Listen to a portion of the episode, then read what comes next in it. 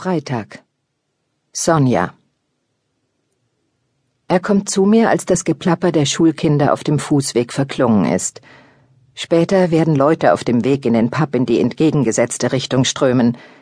Der Wasserbus wird zum letzten Mal an diesem Abend Richtung Westen in die Stadt fahren, die Ketten rasseln und den Schiffsanleger ächzen lassen. Aber im Moment ist es still, beinahe als würden der Fluss und ich warten. Er kommt zu der Tür in der Hofmauer. Ich will nicht stören, sagt er und windet sich verlegen. Er hat so einen anmutigen Körper, weiß jedoch noch nicht, was er damit anstellen soll. Aber auf der Party hat ihr Mann was von einer Platte erzählt. Ich starre an ihm vorbei. Anfang Februar das Licht am Himmel schwindet. Ich rieche Bierhefe in der Brise, die den Fluss heraufweht den bitteren Duft der Pomeranzen, die in der Küche zur Marmelade zerkochen. Neben dem Blubbern aus dem Kochtopf hinter mir höre ich Cat Stevens im Radio Wild World singen. Die Zeit überschlägt und verheddert sich in meinem Kopf. Ich richte den Blick auf sein Gesicht. Komm rein, sage ich. Kein Problem. Um welche ging es nochmal? Um eine von Tim Buckley. Sie ist nicht mehr zu bekommen, nicht mal übers Internet. Er hat gesagt, er hätte das Album. Wissen Sie noch? Ich nehme die Platte schnell auf und bringe sie dann wieder zurück. Kein Thema. Ich rede, als wäre ich so alt wie er. Cool. Innerlich zucke ich zusammen. Ich kann Kids Kommentar dazu fast hören. Mein Gott, Mom, tu nicht so, als wärst du sechzehn. Das ist arm.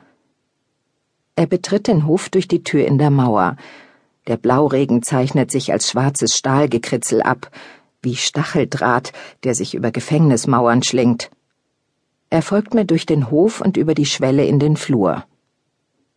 Unter den Duft der Pomeranzen mischt sich der Geruch des Bonawachses, den Judy benutzt. Er kommt in die Küche, geht zum Fenster, blickt auf den Fluss. Dann dreht er sich um und sieht mich an.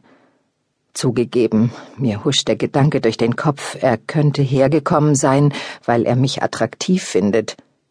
Junge Männer und ältere Frauen, sowas hört man immer wieder. Aber ich reiße mich zusammen.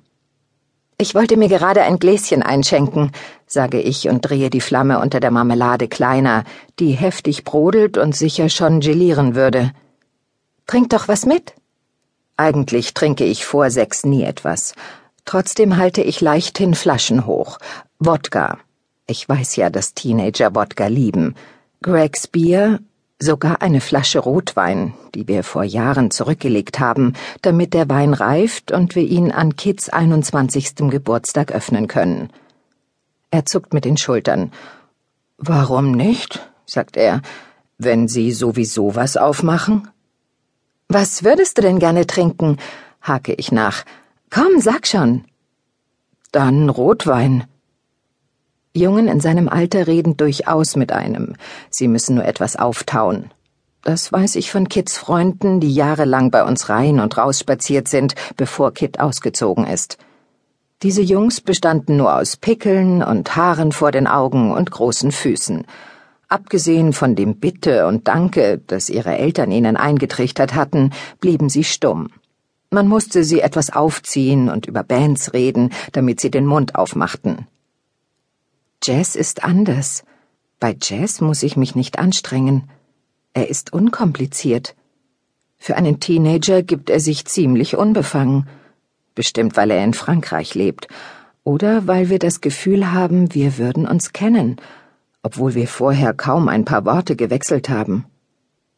Er wendet sich vom Fenster ab, setzt sich an den Küchentisch und stützt einen Fuß auf das andere lange Bein, so dass mir die riesige Sohle seines Turnschuhs beinahe ins Gesicht starrt. Diese Jungen heutzutage, diese Kindmänner, gab es so noch nicht, als ich jung war. Seit damals haben sie sich entwickelt. Mit ihren gut durchmischten Genen haben sie sich der modernen Welt besser angepasst. Sie sind größer und kräftiger, weicher, sanfter.